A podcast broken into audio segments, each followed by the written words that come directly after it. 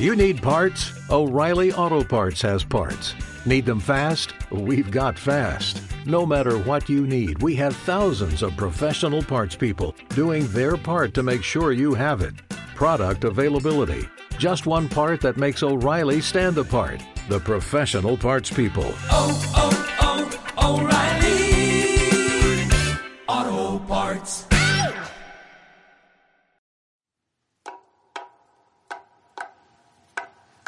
Cuando la oscuridad reina sobre la noche, solo unos hombres pueden hacerle frente.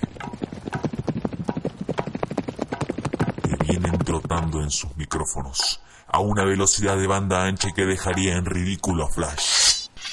Sus palabras son sus espadas. Sus oyentes son la gloria. Mi querido Matu, aparentemente el reino de la corrección política del mainstream vino por nosotros. ¿Alguna idea de cómo hacerle frente? Hablando, Charlie. Hablando hasta que nuestras gargantas queden igual de agotadas que un bucaque de Sasha Grey. Caballero, sus palabras son poesía. Hasta el final, Charlie. Llena de orgullo la nación, hijo. Y recuerda, Matu, no somos caballeros, somos una pandilla. Que mucha gente estuvo hipeando, vendiéndola como la obra maestra de 2019, de lo más sobresaliente que existe en la vida Tierra. Y no sé, el hecho de que hayan hipeado tanto a The Irishman hizo que cuando la, la vi, en efecto, estaba en Netflix, dijera, "Mm, me esperaba más. ¿Te pasó lo mismo mientras las mirabas, Matu? muchos sentimientos encontrados. Es como cuando te dicen, vamos, nos juntamos el fin de semana con, con toda la banda y te la vienen hipeando como que va a ser la gran juntada y vas. Y es una juntada más, con sus momentos y sus glorias, pero al fin y al cabo una juntada más. Y creo que lo mismo pasa con The Irishman. O sea, es el reencuentro de un gran elenco, con una gran historia, con grandes guionistas, un gran director, una gran fotografía. Pero al final del día te queda la sensación de que, bueno, es una buena peli, lugar a dudas, pero no tiene esa magia que me venían chamullando. Carece de esa maestría de la que todo el mundo venía hablando. Pero bueno, ahora la, la vamos a desmembrar pedazo a pedazo. En la película, una. Se armó una polémica que a mí me pareció una polémica. Hay polémicas estúpidas, ¿no? Pero esta fue bastante pelotuda del tema de la duración.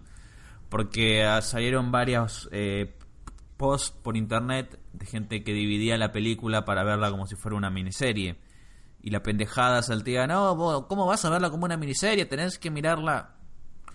Me parece una discusión media estúpida porque cada uno la ve como puede. Hay gente que, qué sé yo, se tiene que levantar temprano, pero quiere ver la serie y ve una hora y listo. O sea, ¿por qué mierda la tiene que ver en el tiempo que dura la película? Además, teniendo en cuenta que es jodidamente larga. Claro, dejate de joder. Yo veía, incluso había gente que decía, no, dura tres horas y media, es demasiado. Y ay, ay, mi trasero, ay, mi cura y mi ano se va a fruncir, se va a disecar. Dale, dejate de joder. ¿Cuánto duró la última de los Vengadores? Endgame. ¿No duró como tres horas y media también? Claro, sí.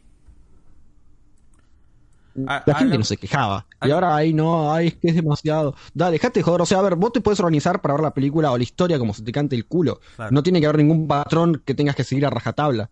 Claro. Pero de por sí fue una discusión verdaderamente estúpida. Y creo que estamos cometiendo un error en enmarcarnos en ella, pero creo que la gente va a pensar qué opinábamos de eso.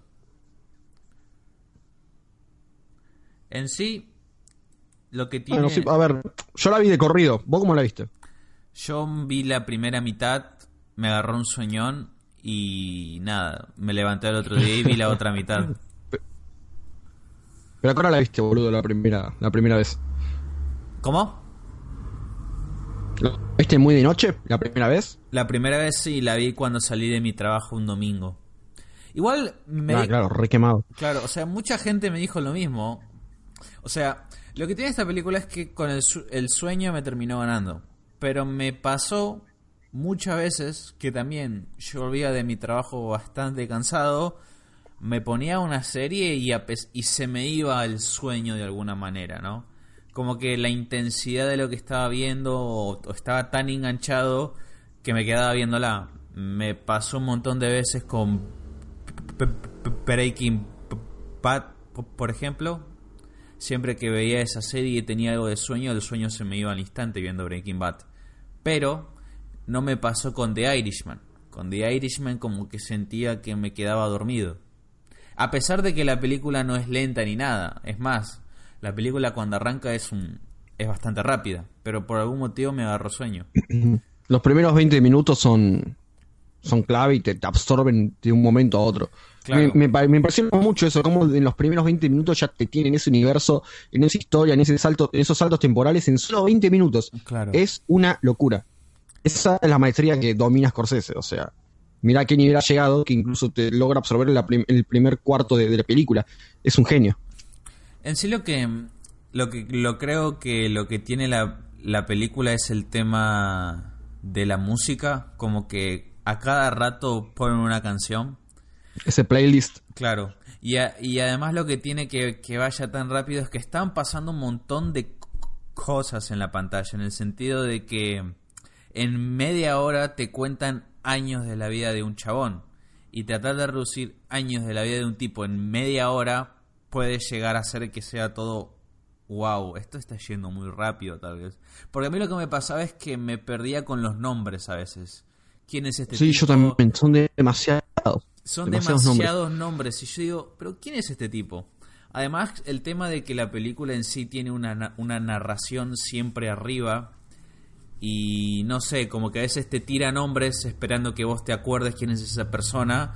Pero no hubo ningún intento en ocultar o, o que nosotros nos interesáramos más en ese, en ese nombre, ¿entendés? A veces. Como este es el hijo de este narcotraficante, pero ¿qué? ¿Cómo se llamaba? ¿Y quién era este loco? Eso me pasó un montón en la película. Eso es una creo que de las consecuencias. perdieron. Eso es, creo que es uno de los problemas de ir tan rápido, que no deja que la, la audiencia procese la información de todo lo que está dando. Claro, pasa que también con la cantidad de personajes que había y la, can- y, y la cantidad de cosas que había que narrar, era imposible que se te quede impregnado en la cabeza el nombre de cada uno. No sé, pero yo siento que esto... A mí lo que me pasó, por ejemplo, Sí, a, a mí lo que me pasó con el tema de los mareos, y a mi amigo también que la vio conmigo, es el tema, ¿viste? De esto de la historia política, todo lo que tiene que ver con la parte política. sí. Eso me, me perdí mal. O sea, yo de la historia Unidos conozco lo que conoce todo el mundo, muerte de Kennedy, bla, bla, bla, pero después lo otro, todo esto del sindicato de cañoneros y esto y el otro, hubo una parte que creo que es como una hora dedicada exclusivamente a todo el entramado político que es muy pesado. Es muy pesado. Y básicamente el, segundo acto de la película consiste en Jimmy Hoffa y su lucha contra el nuevo gobierno de los Estados Unidos. El segundo acto, el centro de la película, ponerle sobre eso. O sea, como que el Claro, acto sí, 1, sí. el acto 1 es el ascenso de Frank, el ascenso, digamos, de, de robar carne a su jefe hasta llegar a laburar con Jimmy Hoffa. Y el segundo acto es él ya laburando con Jimmy Hoffa, conectando con Jimmy Hoffa. Y el tercer acto sería la muerte de Jimmy Hoffa, el, eh, todo lo que lleva a su muerte. Y como el final de Frank, como eso lo termina atormentando hasta que se muere. Claro, la soledad de una vida repleta de pecados. Claro. O sea, el acto 1 lo que tiene. O sea, el acto 1. El, digo, el acto 2 me gustó mucho más que el acto 1. De por sí, el acto 1, aunque es la parte más rápida en la que hay más muertes, como que. mm, no lo sé, Rick. Porque cuando salta al acto 2, en sí lo que tiene la trama es que se concentra en algo fijo, ¿no? El acto 1 va de, de tema a tema, de escena a escena, de secuencia a secuencia. En cambio, el acto 2 ya, bueno, acá estamos en algo centrado, que es la, historia con Jimmy Hoffa. Eso es lo que más me gustó. Pero a la vez creo que también lo que a mí esa parte no hizo que me pierda es que ponerle ya, eh, por ejemplo, el fiscal que, que persigue a Jimmy Hoffa, era el hermano de John F. Kennedy. Y hay, y hay muchas cosas que dicen que él iba a ser el que iba a reemplazar a Kennedy desde que se murió. Pero lo que pasó es que después a él también lo matan. Y tipo, bueno, a- Y, y, y como que lo, lo mostraron en la película y el actor que eligieron como que se me hizo nada que ver con, con, con el hermano de Kennedy. No tenía ni un rasgo similar, nada, nada. No, con Bobby Kennedy. Ya que el hermano de Kennedy era, bueno, bastante parecido a Kennedy. En Igual a mí, me, a mí me pasó al revés que a vos. A mí me gustó más el acto 1 que el acto 2, por ejemplo. O sea, el acto 1 lo noté un poco más dinámico, más entretenido, a lo mejor con más diálogo y más acción, y el acto 2 se me hizo más se me hizo muchísimo más pesado. Me fue más difícil de digerir. Y bueno, y si, y si vos te vas viendo lo que tienes que... Mientras más avanza la película, más lenta se vuelve. Es extremadamente progresivo el ritmo. Es como que arranca los chapazos mal y lentamente se va di- diluyendo. Y, eso se- y esa dilución se va notando más sobre todo en el acto 2. Ya que, por ejemplo, al principio de la película hay una banda de canciones y después cuando empieza a estar con Jimmy Hoffa y eso ya no hay muchas. Desapare- va desapareciendo progresivamente, ¿cierto? Desapareciendo progresivamente. Leí en internet, para, para, quiero, Sí. que, quiero que me digas qué opinas de esto, pues es un debate estupidísimo. Pero ¿viste la actriz de la chica? Sí, Bueno, se quejó mucha gente de que le dieron, creo que esto, los políticamente correctos, de que no le dieron muchos diálogos por ser mujer. La hija de... La, la hija de De Niro, claro, de Frank Sheeran, sí, sí. Que se quejaban porque decían que, nada, que debería haber tenido más protagonismo y que no tuvo muchos diálogos, lo que lo- tuvo siete líneas, me parece, solamente en todo el film. Y se quejaban de eso, boludo. O sea, a ver, si vos ves la trama, en- si viste la película para empezar, vas a entender por qué la chica no tiene tanto diálogo. O sea, Claro. vive en un entorno de mierda y no quiere dirigirle la palabra a gente que considera peligrosa, a gente que considera cruel o despedida, despedida como su padre o como el personaje de Joe Pesci. Y la gente se quejaba de eso y tipo, what Claro. the fuck? O sea, de Son sensibles por todo. o sea, de por sí la falta de, de diálogos en la hija es como una forma de decir que no tienen un diálogo muy fuerte con su padre y con el entorno en el que habita. Claro, En tal en cual el- eso. Sí, es, es, es, es una muy buena forma visual de decir. Porque podrían haber mostrado una escena re dramática en la que se pelea con su papá y lo dice que le arruinó la vida y llena de diálogos y discusiones, pero eh, Scorsese decidió ir por el lado visual. Resumir todo en un juego de miradas y de que no te hablo. Al y- mejor y- estilo David Fincher en Mindhunter. Claro, y eso dice mucho más que una larga secuencia en la que ellos están discutiendo, gritando y todas esas cosas, ¿no? Además de que de por sí ya es una película larga y, y trataron de resumir todo lo que pudieron esa, ese tema. Además, ni siquiera es el conflicto central de la película. El conflicto central de la película es más la relación con Jimmy Hoffa. Claro, sería un conflicto inter- interno lo de la hija y Claro. eh, Frank Sheeran. La verdad que no sabía de eso, porque... O sea, no sabía que se armó un quilombo por eso. Eso sí, Sí, que sí, se armó bardo por eso. Bueno, vi hoy en internet y dije, ¿qué carajo? Claro.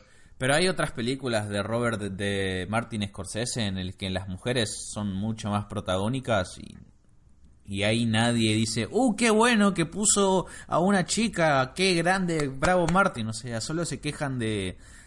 Como que se quejan de las pelotudeces, intentan encontrar un problema a todo, ¿entendés? Esa- Dios mío, como le pasó al Joker. Sí, sí, no sé qué les pasa. Igual, a- si te pones a pensar el final del Joker cuando está a punto de matar a Robert De Niro, has- eh, la- está hablando de que ellos deciden de qué es gracioso y de qué no lo es. Y yo en ese momento pensé en toda esta movida que hay ahora. ¿Viste Todo esto de los Joker? justicieros sociales. Los, Claro, los- Justice la, la gente Sí, sí. Que, que te dice que sos racista por internet, por Twitter y nada, te quieren dar lecciones de moral a través de su foto de Justin Bieber o de algún cantante de K-pop. Típicos Centennials. Cent- Centennials, ¿no? O Generación Z. ¿Cómo se le dice a estos muchachos? Centennials. Nosotros somos Centennials, Centennials, así que no, no te quejes, ¿eh? porque somos... Yo somos soy de- Millennial, yo soy Millennial, nací en el 94. Ah, ¿no en el 94? Ah, Sí, sí, gracias a Dios, sí. porque los Me queda poco tiempo en Centennials, este universo. los Centennials son del 98 para arriba. Ah. ¿Y vos naciste en el 99? ¿o 98, 98. Yo técnicamente soy un centennial. Pero ¿qué te pasa, loco? ¿Qué te metes conmigo, Gil, eh? Te, te voy a cagar trompada, loco. No, perdón, Mate. ¡Aguante los Millennials, papá! Se metía un balazo. Bueno, otro- Escúchame, otra, polémica, otra polémica más. A ver qué opinas de esta. A A ver. Esta creo que todos los que estén escuchando van a pensar más o menos lo mismo. El CGI de rejuvenecimiento. ¿Qué opinas al respecto? ¿Te pareció bien logrado o en algunos momentos como que acá algo no encaja? Me pareció. No sé si hay un videojuego, no sé si jugaste L.A. Noir. Lo conozco, pero nunca lo jugué. Es de Rockstar, me parece. es de ¿no? Rockstar, es ponerle un GTA, pero que Sí, lo- sos lo sola. policía Sí, sí, sí. y no podés matar gente, pero, pero lo que tiene la clave del juego, lo que lo hace tan genial es que vos eh, es uno de esos primeros juegos que usaron actores reales y filmaron sus expresiones y la pusieron en el juego. Fue uno de los primeros en hacerlo. Y se nota mucho que fue uno de los primeros en hacerlo. Pero vos básicamente una de las mecánicas del juego que tiene es que vos interrogás a gente y vos tenés que mirar sus expresiones, ¿no? Y en base a sus expresiones vos tenés que decidir si están mintiendo, diciendo la verdad. Es un juego que tienes... Es porque las expresiones hay veces que son tan obvias que te cagás de la risa. A lo que hoy es que algunas partes... algunas partes de The Irishman mm, se parecen a la cara de los protagonistas de L- de Eleanor, Eleanor, boludo. O sea, como que queda... No, en serio. Me hizo acordar mucho ese juego, se ve todo muy raro. Además, ten en cuenta que Ele- Eleanor también, eh, viste, onda... Ponerle un juego así basado en, en la antigüedad y qué sé yo.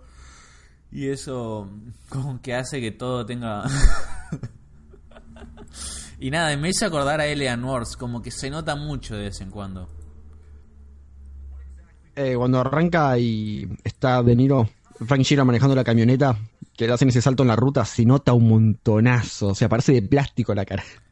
Claro, después hay un momento en el que en el que Edge, eh, eh, eh, Sheeran y Jimmy Hoffa hablan por primera vez y dice que y Jimmy Hoffa le dice si quiere ser parte de la historia o algo así y la cámara como que viene desde atrás y revela la cara de, de Sí, sí, Sheeran y dice sí sí estoy Hace disponible un paneo la cámara. hace un Sí, paneo ahí se renotó oh amigo ese fue espantoso Se nota un montón, boludo. Digo. ¿Pintó el Skyrim PlayStation 3, muchachos? Ay Dios, perdón, estoy, estoy, estoy, estoy viendo un video de L.A. Noir, viste, de las caras más raras que hace. Porque en un momento te, un viejo, viste, para hacerte ver que está mintiendo, parece que se está riendo. Ay. Des- después si pueden ver, gente, eh, L.A. Noir Funny Moments, las caras que hay, boludo. ¿Qué carajo? Hay un momento que parece, o sea, una cara parece que está tratando de reír, de no reírse y no llorar a la vez, ¿entendés? Como una, es como un híbrido de expresiones ese videojuego. Ay. No, boludo. En los comentarios hay uno que dice, señor, ahora puedo hacer la mejor impresión de Robert De Niro. Ah. Hablando de Robert De Niro. Bueno, más allá de que el CGI es una garcha, bueno, de vez en cuando, no siempre. Igual yo, yo tenía Claro. entendido, había leído por ahí que tuvieron problemas durante la postproducción de la película con ese tema del CGI. Pero Robert De Niro, más allá de esta película, vos, ¿usted qué opina de él? Más que nada, no necesariamente tanto en lo que, lo que hizo en los 70, en los 80, pero sino lo que hizo del 2000 para arriba. Que lo que tiene Robert De Niro es que es un actor que hace un montón de películas, que se prende hasta en las películas que uno diría, ¿en serio Robert De Niro va a filmar esto? Es muy multifacético, Sí, De ah. Niro, es cierto. Pero vos qué opinás? ¿Qué opino en qué sentido? Porque a veces, tal vez soy yo, pero a veces siento que, por ejemplo, Jimmy Hoffa y la forma en la que le interpretó al Pacino, vos lo mirás y decís, este chabón no es Al Pacino, se parece, es otro tipo, ¿entendés? Vos lo ves en Me alguna pasó exactamente eso. entrevista o algo, este tipo, este no es Al Pacino, es una de sus mejores actuaciones. Pero no me pasa lo mismo con Robert De Niro, porque yo veo este personaje que él está interpretando y yo podría decir que es el mismo comediante que sale en la película del Joker o es el mismo personaje que interpreta en el lado luminoso de la vida en cuanto a la actuación, en el sentido de que las expresiones y la forma de caminar, de moverse, de mover la cara, de mover los ojos, como que parecen muy similares en ese aspecto. Bueno, a mí me pasa lo mismo. Técnicamente, creo que es Robert De Niro haciendo de Robert De Niro, una vez más. No noto ese carisma que todos dicen, porque leí muchos comentarios también que comentaban al respecto de que este papel de De Niro es de, los mejores hizo, de los más originales, que no se parece a ninguna interpretación previa que le haya realizado. Claro. Y yo no opino igual. Creo que es Robert De Niro haciendo del mismo, de nuevo, o al menos el papel que le dieron va justamente de eso, porque no noto nada drástico. Más allá de sus momentos de anciano, capaz que hay una diferencia, pero lo- el resto es el mismo Robert que conocemos todos. Claro, como que... Pero es, es algo que se ve en sus últimas películas, en todas, ¿viste? Eh, también esta película que hizo con Zac Efron, boludo. Estaba por decir esa película. ¿Cómo se llama? Eh, algo de un viejo, algo así. La de la, la del abuelo, un abuelo en apuros, un- no sé, no sé cómo carajo era. Bueno, la No cuestión- la vi igual, eh, pero la tengo pendiente. En esa película es Robert De Niro. Se llama Mi O abuelo. sea, es mi lo mismo acá. Mi abuelo es un peligro, para que tengas una idea del nombre que tiene. Mi abuelo es un peligro. Después también hizo una película él que era de boxeo, que él ya estaba viejo. Esa también estaba. Ah, que la hizo con Stallone, ¿no? Esa también estaba buena. Encima hay una escena en esa película en la que Zac Efron está vestido como su, como el personaje de Niro en Taxi Driver, boludo. Qué, falta Taxi de Driver. respeto a Taxi Driver. O sea, yo creo que Robert Igual, De Niro... ojo que, ojo que Zac Efron es, un buen actor, eh, o sea, se, ha, se ha ganado Sí, su espacio. se ha ganado poco su a espacio. poco. Pero Robert De Niro creo que es poner, o sea, a mí me cae re bien el tipo. Me encanta como actor, como todo. Y, y- si algún día pudiera trabajar con él, me, me haría encima de lo feliz. Y con solamente mirar su cara, yo, yo sería feliz, ¿entendés? Pero se me hace que Robert De Niro es onda como Ricardo Darín. En el sentido de que es un actor que técnicamente es brillante, pero que no es uno de esos actores que en sus actuaciones se transforma en otra persona. No es como Joaquín Phoenix, por ejemplo, que, que en cada película que hace parece que es una persona diferente. Es más Robert De Niro, Ricardo Darín. Es ese tipo de actor. Claro, otro un ejemplo también, un ejemplo bueno de alguien que sale de su propio contexto es eh, Christian Bale también. O sea, cada película que hace es con un chabón completamente diferente. Claro, si vos ves al, al chabón que es en el maquinista con el chabón que es en Batman Inicia y lo comparás como por ejemplo con el chabón de American Psycho, que son dos millonarios que usan trajes, son dos personas diferentes. Incluso físicamente son diferentes. Mal, encima Christian Bale es un actor eh, eh, tan genial que sabe interpretar bien a Batman, a Bruce Wayne y a Wayne cu- cuando está con Alfred, ¿entendés? Como que son eh, tres personas diferentes y vos notás esa diferencia de cómo él es cuando está en, enfrente de la gente intentando hacer Wayne, cómo es cuando intenta hacer Wayne pero está en su vida pri- privada y cómo es él cuando intenta ser Batman e intenta ser más intimidante. Como que son tres personas diferentes. Pero yo no, pero yo no lo veo, por ejemplo, a Robert De Niro haciendo eso. No, no, yo tampoco, ni siquiera me lo puedo imaginar. Claro. Incluso en The Irishman, por ejemplo, uno, uno pensaría que tal vez al final de la película él in- intentaría cambiar un poco la forma en la que habla, la forma en la que se mueve los ojos. Eh, lo que hace muy bien es, bueno, la forma en la que camina, porque ya está viejo, pero no es que él hace esos cambios.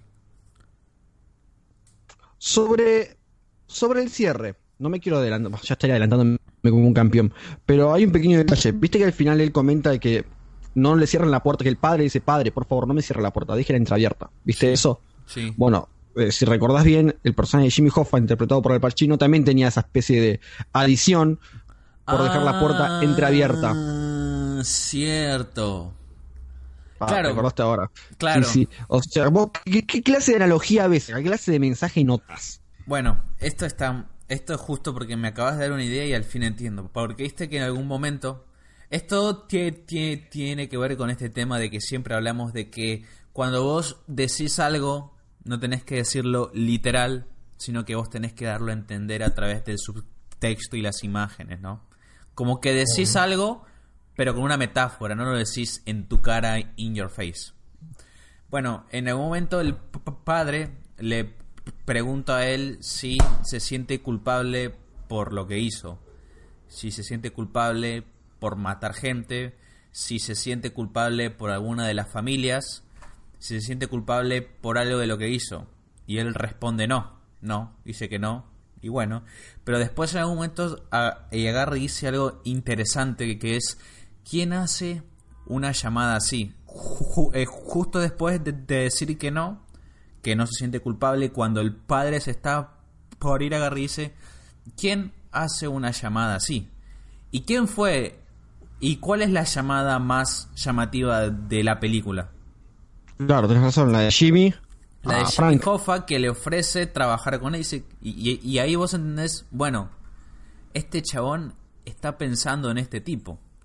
Y, y creo que el final lo que da a entender es que a pesar de todos estos años, él todavía incluso al día de hoy se siente atormentado por eh, haber matado a su mejor amigo, ya, ya que lo que tiene es que, el- al menos en la película, los pintan como si fueran mejores amigos y, y que tienen una relación genial, y que así es, como si fueran hermanos, y que vos de la nada agarrás, matás a tu hermano, aunque sabías que si no lo matabas vos, lo iba a matar otro, como que incluso al día de hoy le sigue afectando, ¿entendés? Es verdad. Y Los, otra- son los tormentos del pasado. Claro, y si vos te pones a pensar en las películas, eh, otro tema es la narración, ya que en las películas de Scorsese suele haber na- narración, pero la diferencia en esta es que es Robert De Niro ya de viejo como que recordando su vida y contándolos a nosotros. No es como en Casino que es una narración y es una narración y no hay una explicación de dónde viene esa narración. Sino que en esta es, bueno, yo estoy ya un viejo de mierda y lo único que como, como mi futuro es básicamente nulo porque estoy viejo, yo recuerdo mi pasado y nos está contando al contarnos, nos está diciendo que vivía atrapado en el pasado de lo que hizo y, y de lo que fue. Que a pesar de ser un viejo choto, sigue atrapado en, en la grandeza que alguna vez tenía. Es Y tipo. Goodfellas en ese sentido. Claro. O sea, sí, conecta mucho con esa película. Yo, yo- yo creo que es también un comentario muy fuerte eh, con todas las películas que él hizo, con Robert De Niro, con sus películas de los 80. Y, y, y el cierre, o sea, Scorsese es conocido por hacer este tipo de películas. Y estaría haciendo como un cierre a este tipo de género. Es decir, ya estoy viejo, no voy a hacer más de estas cosas. Yo lo entiendo como más bien como que es un cierre, pero al mismo tiempo un guiño a todos estos personajes que viene utilizando. Yo no creo que Scorsese vaya a dejar de hacer películas de, de gangsters, boludo. Para mí va, para mí hay una, hay una lista más todavía, estoy segurísimo. O sea, ahora tengo entendido que va a realizar algo con DiCaprio y De Niro juntos. Bueno, la que va a hacer con, con Leonardo DiCaprio es de un asesino en serie que mataba indios o algo así en un hotel. O sea, no Ay, tiene- carajo. No tiene, No, sí, tenés razón, se nos estaría yendo del género en este caso. no- o sea, no tendría nada que ver con... Pero, pero Scorsese de por sí, o sea, la película esta que va a hacer con Leonardo DiCaprio, para que tengas una idea, la van a empezar a filmar en ma- marzo del año que viene. O sea que están ahí nomás a la puerta de la esquina. No estamos a mucho, deben estar en la preproducción ahora. O sea que el guion ya está. ¿Quién lo, quién lo escribe? ¿Tenés idea? Sé que no, era un guionista de que no supera los 30 años. Ah, mirá, un joven guapitas. A mí me sorprende que el guionista del irlandés es Steven Seylan, el mismo guionista de la lista, la lista Schindler y un par de pelis más muy copadas. La lista Schindler, mm, Moneyball y la chica del dragón tatuado. Chica de dragón tatuado, es verdad, es verdad. Igual se nota mucho que es de, de él porque, por ejemplo, este chabón lo que tiene es de contar en un guion, contar un montón de cosas. Eh, Como que si vos, por ejemplo, mirás la, la, la chica del dragón tatuado lo que tiene es justamente eso. De que ponerle de momentos siente que el chabón te quiere contar escena tras escena tras escena de una historia nueva. Como que añade muchas cosas, ¿viste? Y te la quiere contar en cinco minutos. Por ejemplo, al final de la chica del dragón tatuado hay una secuencia en la que la protagonista se hace pasar por otra mina y le roba un montón de plata a un millonario y tipo eso es una secuencia que podría ser una película sola, pero te la cuentan en 5 o 10 minutos.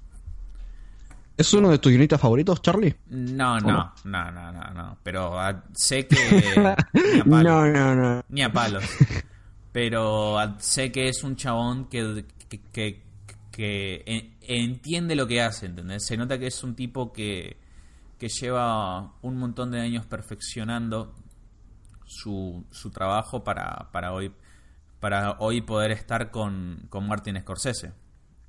Claro, O sea, tiene cancha en lo que, en lo que hace, sabe, es, sabe. es uno de esos guionistas respetados en Hollywood. Viste que vos decís que si llegás a tener algún problema en un guion, se lo llevas a Steven Cillian y te dice esto, esto, esto, este. este, ¿viste? Te iba a preguntar tus tres momentos. sí, sé, boludo. Tus tres momentos favoritos de la película. A ver, de por sí me encantó cuando cuando se sienta, a ver, hay hay un asesinato que pasa la mitad de la película en el que es en un restaurante y Robert De Niro tipo eh, top 3 momentos no de The Irishman. Bueno, perdón, es que lo pusieron en el comentario de Twitch. Hay un momento en el que Robert De Niro va a matar a, un tipo. No, ya, mira, ya ni me acuerdo ni por qué lo mató. Ese es uno de los problemas que tiene la película. No me acuerdo ni por qué lo mataba y solo sé que tenía que matarlo. Tipo, y se baja del auto, se mete en el restaurante, la, como que la cámara lo sigue en un mini plano secuencia. eh, entra, la cámara gira, le mete un tiro. Un tiro, después el chabón como que se quiere escapar. Se arrastra hasta afuera, sale afuera, rompe el vidrio y Robert De Niro sale y ¡pum! le mete un tiro en la calle. Buenísima. Espectacular. Buenísima espectacular. Tipo, eh, vos sabés de cuál estoy hablando, ¿no? Sí, sí, ya sé, la, la que está el italiano que va a cenar con la familia y él se mete a buscarlo. Claro. Tipo, va, es esa escena es clavija. Muy Es buena. una metáfora sobre los baños. Ah. Ah, y de que te podés ir a, a lavar las manos. Eh, creo que también la película tal vez boludea un poco con, con la escena del padrino. Viste que eh, eh, Michael, antes de matar a... a no me acuerdo quién mataba en esa escena, se mete en el ba- baño ahí. Tipo... Ah, sí, sí, sí. La primera muerte que realiza Michael creo que era esa. Sí, la primera muerte en la que se transforma... Sí, y sí, que tiene, el arma, que tiene la pistola escondida en el baño y va, se lava las manos y la hace re larga hasta que mata a los dos que están comiendo. Claro, bueno, ese es tipo, te das una referencia a eso, pero esa escena es clavija. Igual tiene espíritu muy del padrino. tiene muy espíritu el padrino. Pero el, pa- el padrino me parece mucho mejor que esta película, honestamente. No creo que sea superior ni a palos. El padrino es alta película. Es alta tragedia griega. Ponele. Ah, a mí no me gusta el padrino, lo siento, gente. Andate de acá. como Rajá de que acá. estoy- es como que le estoy- Desconectate. que Desconectate ya. Desconectate ya. Desconectate. Le estoy escupiendo a los dioses al decir eso, pero yo soy un amante absoluto del padrino, el libro de Mario Puzo. Ahora, el film de Coppola nunca me llegó, boludo, ¿Y por nunca me nunca llegó, te jamás. llegó? No sé por qué, no sé, es como que no la tiene demasiado grande para mi gusto. Nada, qué sé yo, no, no me gusta, no me gusta. Es que técnicamente es No impresionante esa película. boludo. En cuanto a construcción de arcos y estructura de No sé, cinco actos. no opino igual. Es Se- la mejor película de cinco actos de todo el tiempo. Tenemos que hacer, Claro, mal. hacer un podcast Ahí se va de verso sobre esa película, porque la puedo batallar hasta el final. Ahí se va a generar un conflicto dramático entre nosotros dos. Va a ser interesantísimo. Va a ser nuestra propia Civil War, ¿entendés? El padrino en favor y en contra. Yo estoy a favor, yo le chupo la verga y vos me sacás las partes malas de la película. Yo te saco el semen de la boca. No, no, sacate eso, Charlie. Sacátelo, sacátelo. No, no. Bueno, pará, sí. se- Seguí con las dos escenas que te gustan, pará. A ver, otra escena sin duda. Que lo que más me, me gustó de esta escena es cómo es diferente al resto de los asesinatos en las películas. Porque cuando va Frank a matar a Jimmy Hoffa, no suena una canción. Es una escena mucho más lenta. Esa parte me encantó, boludo. No Amo esta escena. esa escena en la que primero ve a Jimmy Hoffa y lo deja pasar y dice, oh, oh, acá va a pasar algo raro. Y después cuando, cuando Frank eh, se sube al auto y dice que él va va a ir atrás y cómo sube la tensión. Y después cuando entran con Jimmy Hoffa a la casa y Jimmy Hoffa asustado agarra y dice que se tienen que ir de ahí. Y Frank agarra y le mete un balazo en la espalda y tipo incluso hasta el último momento él confió en su amigo y nunca se imaginó que él le iba a hacer eso. Y como Al Pacino hace un ruidito antes de morir, tipo, "Oh", cuando le mete Claro, el tiro en el... Fue... Esa escena es buenísima por, por cómo se lo toma con un silencio y una meditación a esa escena. Yo estaba comentando con mi amigo que me recuerda un poco la muerte de DiCaprio en The Departed, que está en el ascensor, tipo barazo en la cabeza y otra cosa mariposa. Esas Claro. muertes que son completamente inesperadas y suscitadas porque es en un, un segundito y después toda la trama continúa. No O hay sea- momentos así de cámara lenta, música de fondo, nada. Es un. pa, pa. No hay un funeral llorando ni nada como... Ni Tarantino te hace esa. No. No, no, Eh, Tarantino no, te la pone en cámara Scorsese solo te puede generar un lenta. sentimiento de golpe tan impresionante como, el- como esto. Encima, Te o pone una musiquita de fondo. Encima, o sea, de por sí vos te imaginabas que Frank iba a morir, porque os, y encima la historia de cómo terminó Frank Hoffa, ahora que lo pienso, eh, Jimmy Hoffa en la vida real desapareció. No es que encontraron un cuerpo. Desapareció. Y Sí. uno que tal vez sabe esa historia puede llegar a decir, bueno, tal vez muestran la verdad y, y- y sigue vivo en, la, en alguna playa del mundo. Pero, pero la película, a, a lo largo de todo el guion, juega con la idea de que tal vez lo maten. Y, De hecho, igual cuando arranca, no se muestra precisamente la, la cara de Jimmy, pero sí se muestra cómo venido le dispara a alguien con camisa, con camisa de polo roja. Y después cuando aparece Al Pacino con esa camisa de polo roja, yo dije, ¡eh! Ah. Scorsese, sos un enfermo, hijo de puta. esa es muy buena. Y la última escena que creo que es... O sea, ya, ya en principio como que te la está tirando en la cara. Claro, pero, pero vos no te Ah, lo ves ni a palo. pará, creo que tu última escena favorita es... eh, A a ver, ver. creo que tu última escena favorita, si me equivoco, decime, pero creo que tu última escena favorita es la última escena de la película. No, no, no, no. Cerca, pero no. Carajo. es eh, cuando Frank está comiendo pan con el otro viejo que está en silla de ruedas. Ver Con Joe Pesci.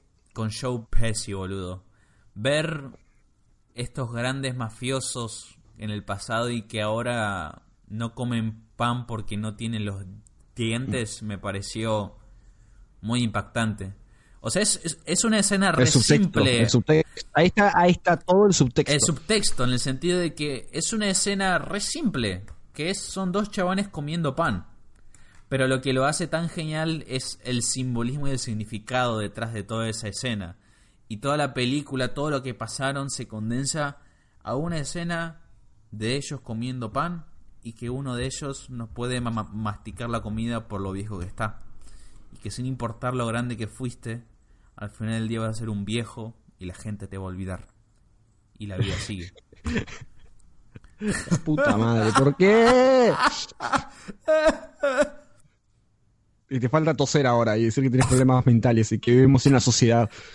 Vivimos en una sociedad. Así que creo que esas son mis tres escenas. La última es mi favorita. Y la segunda, bueno, eh, todas me gustan, pero la última es, es clave.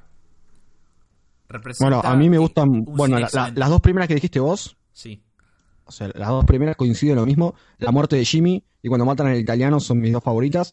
Y la última, la última me encantó. O sea, yo ya todo lo que es la última escena me encantó y la tengo ahí arriba.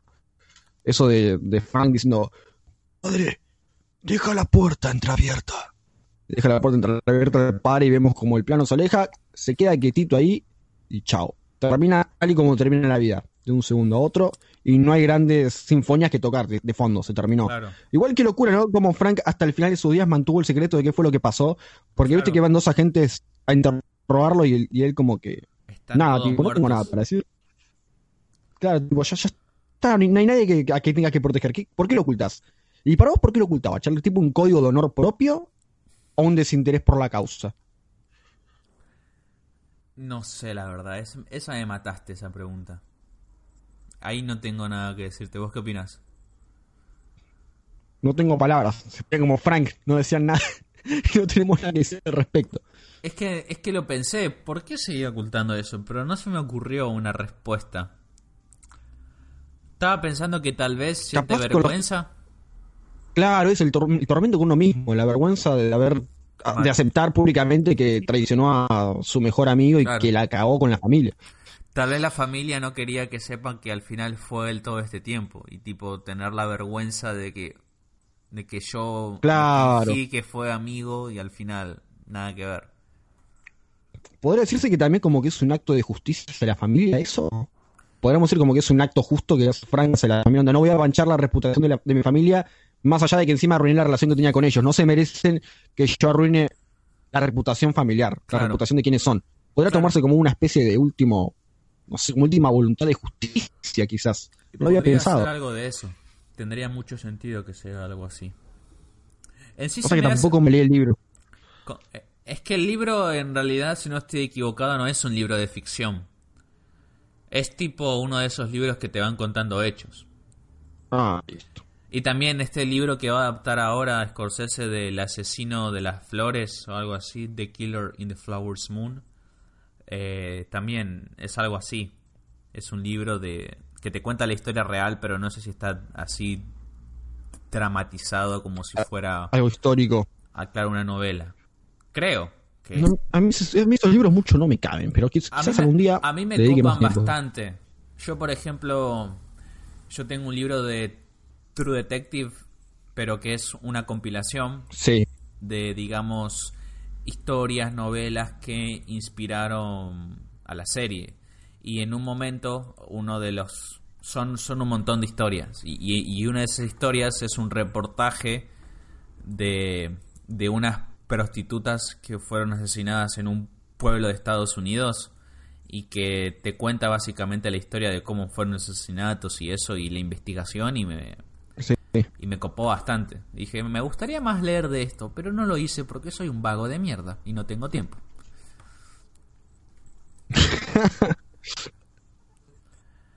¿Qué te estaba por preguntar? Bueno, en resumidas cuentas, a la película, ¿cuánto le das de una escala de 1 al 10? Porque hay gente que la está poniendo en el 10 de cajón. ¿Vos qué opinás? No, yo creo que es un 8. Eh, Un 8. Yo o también. sea, 8.50 no, le doy es, yo. no, es, no es la película tampoco más original de, de, de mafiosos que hay. Yo creo que si le sacás al final es otra película más de mafiosos.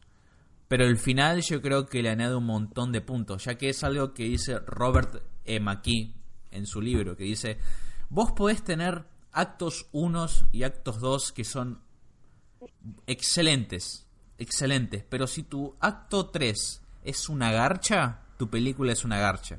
Y creo que eso también se aplica al revés. Vos podés tener un acto 1 y un acto 2, ah, ahí nomás. Pero si tu acto 3 es genial y brillante, tu película en, en general es excelente. Y creo que se aplica exactamente con, con esta película.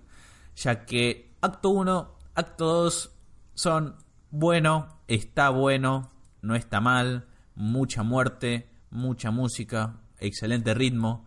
Pero el acto 3 se roba la película. Yo creo que después de la muerte de Jimmy. Hoffa, o sea, la muerte de Jimmy Hoffa, eh, eh, todo ese proceso en que están viendo si va a morir o no, hasta que muere y después cómo lidia eh, Frank con eso ya siendo viejo, es una joya de película.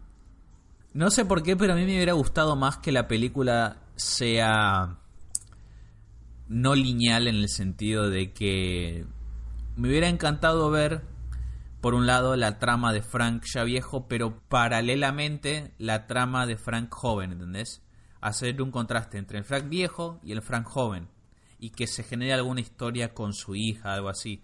Ponerle algo así como hicieron en la secuela del Padrino, que son dos líneas temporales que se van interponiendo una con la otra. Yo creo que me hubiera gustado ver algo más así para que, para sean en sí los tres actos de la película sobresalientes y no solo el final. ¿La ves de cara a los Oscars? Sí, obviamente, le van a dar. Le van a rechupar Para la mí pija. también. Le van a rechupar la pija. Yo creo que Martin Scorsese se puede llevar el Oscar a mejor director. Y creo que se lo merece. O sea, no vi. Hay otras películas que también dicen que son brillantemente dirigidas. Pero. ¿Qué competencia podría llegar a tener Martin Scorsese? Yo creo que con Tal vez el la- director de Parásito la tiene jodida. La tiene jodida. Y la va- Es que no la. Es que técnicamente sí, olvídate. Parásitos es mejor dirigida, mejor historia, mejor todo que de Irishman. Pero se ¿La viste? pero sí, obviamente. Pero vos de verdad pensás que se la van a dar a él en vez de a Scorsese.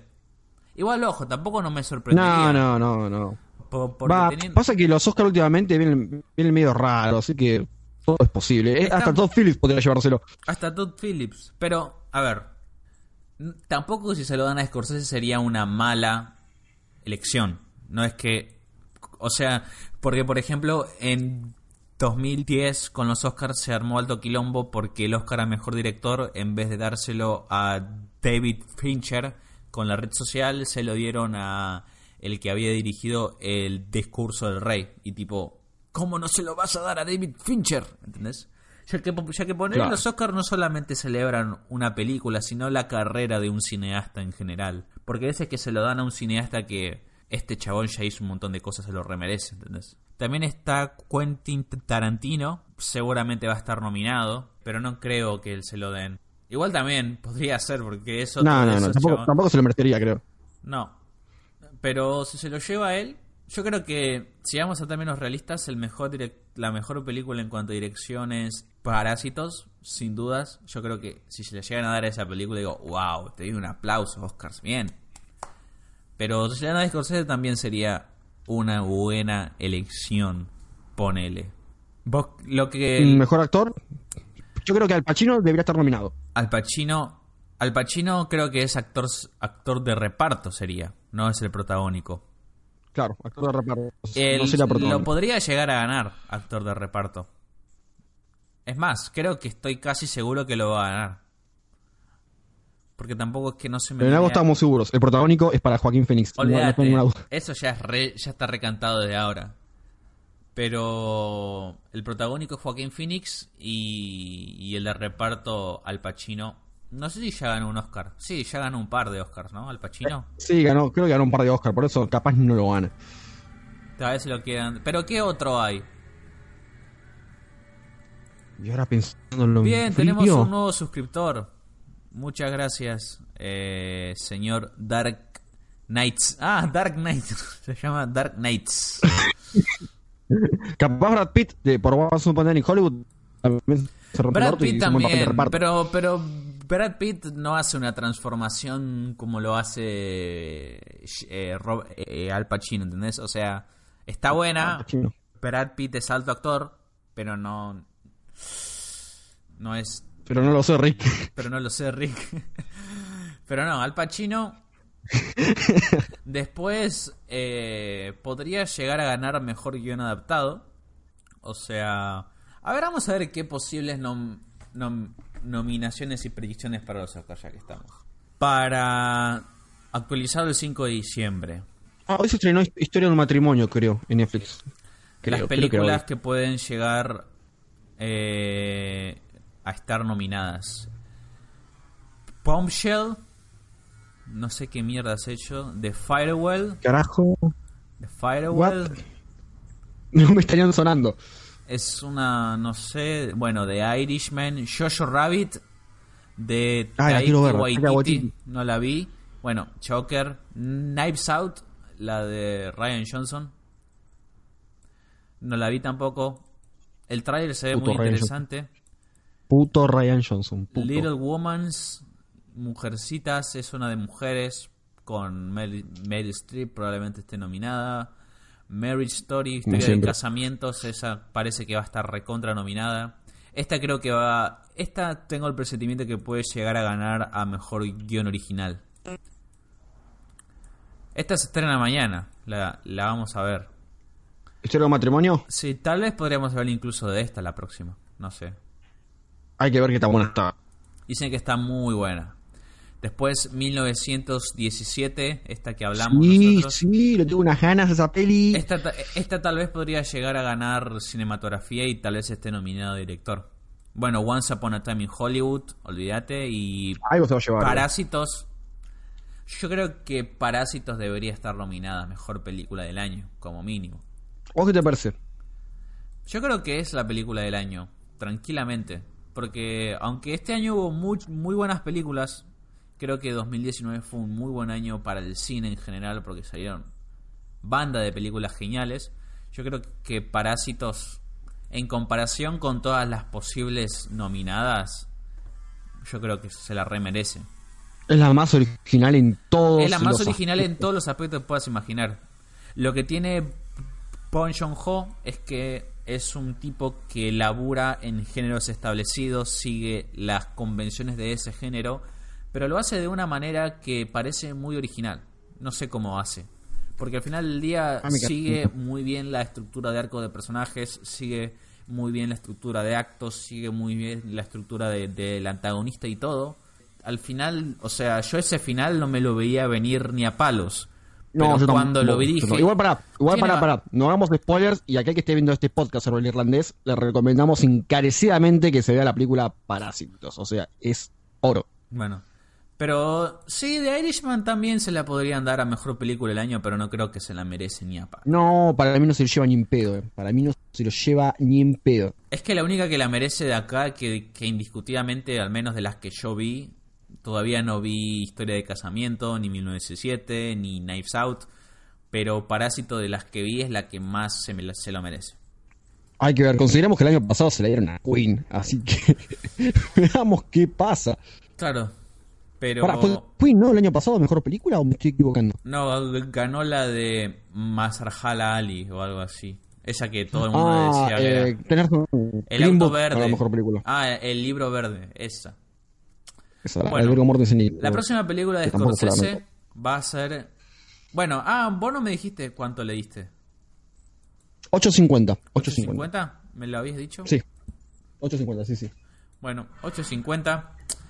Nada, si tienen tres horas, véanla. Ahora vamos a hablar de la próxima película de Scorsese que esta me inter...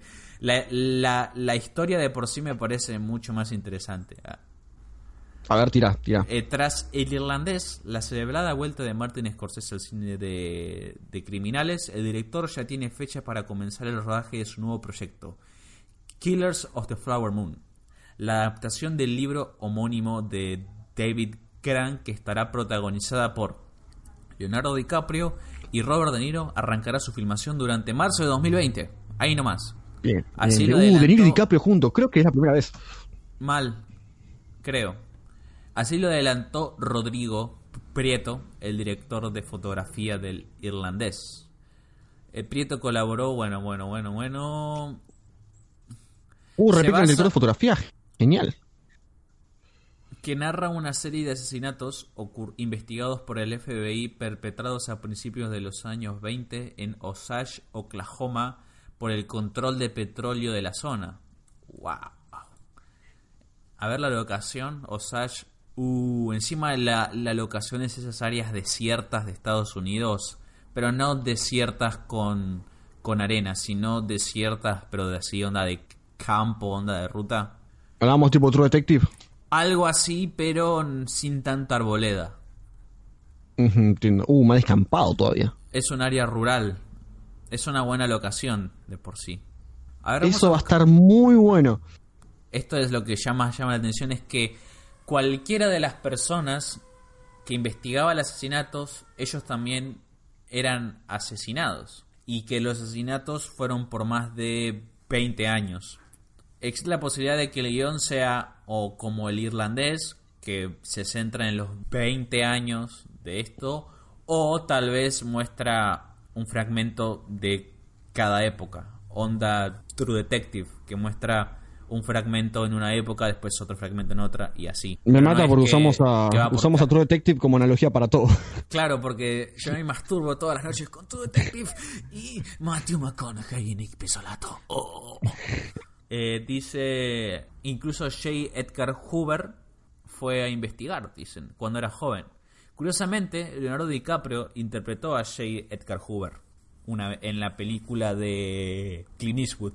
Podría llegar a ser que vuelva a interpretarlo una vez más. No, ¿Cuál película de Clint Eastwood? No me estaría acordando. Eh, J. Edgar, ¿no la viste? Cuenta la historia de, bueno, Creo que no, J. creo que no. Edgar, el primer jefe jefe de los de Coso de, del FBI, el primer director general del FBI. La conozco, pero nunca la vi. ¿Es buena?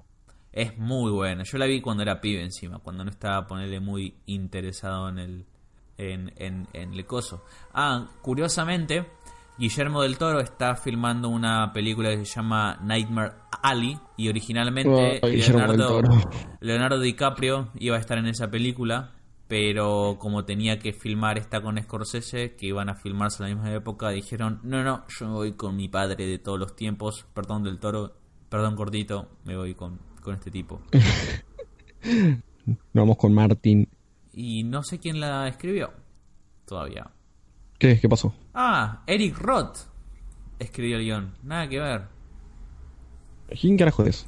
Eric Roth, boludo, escribió El curioso caso de Benjamin Button, Forrest Gump, Nace una Ah, estrella, ya lo saqué. Lo- El lo informante. Es un. ¿El Green Book? es- ¿No también es el guionista de Green Book? no, no, no, no, no, no. Es como el chabón que escribió El Irishman, un guionista bastante experimentado. También está escribiendo la película Dune de Denis Villeneuve. Bueno, ya la escribió. Y bueno, también ¿Ah, ¿Es el guionista de Dune? Ese guionista de Dune con otros dos tipos. Ay, a Dune, qué ganas que le tengo a Dune. La put- Me leería el libro de nuevo, pero el libro Yo no, me- no, yo no quiero leerlo porque no quiero spoilearme la película, la verdad. Soy una No, igual el libro si no tiene forma, no, no sé qué onda. no- creo que lo escribieron con los dedos del pie, boludo. Es rarísimo, es rarísimo. Bueno, creo que eso es todo por hoy. ¿Algún, algún otro comentario?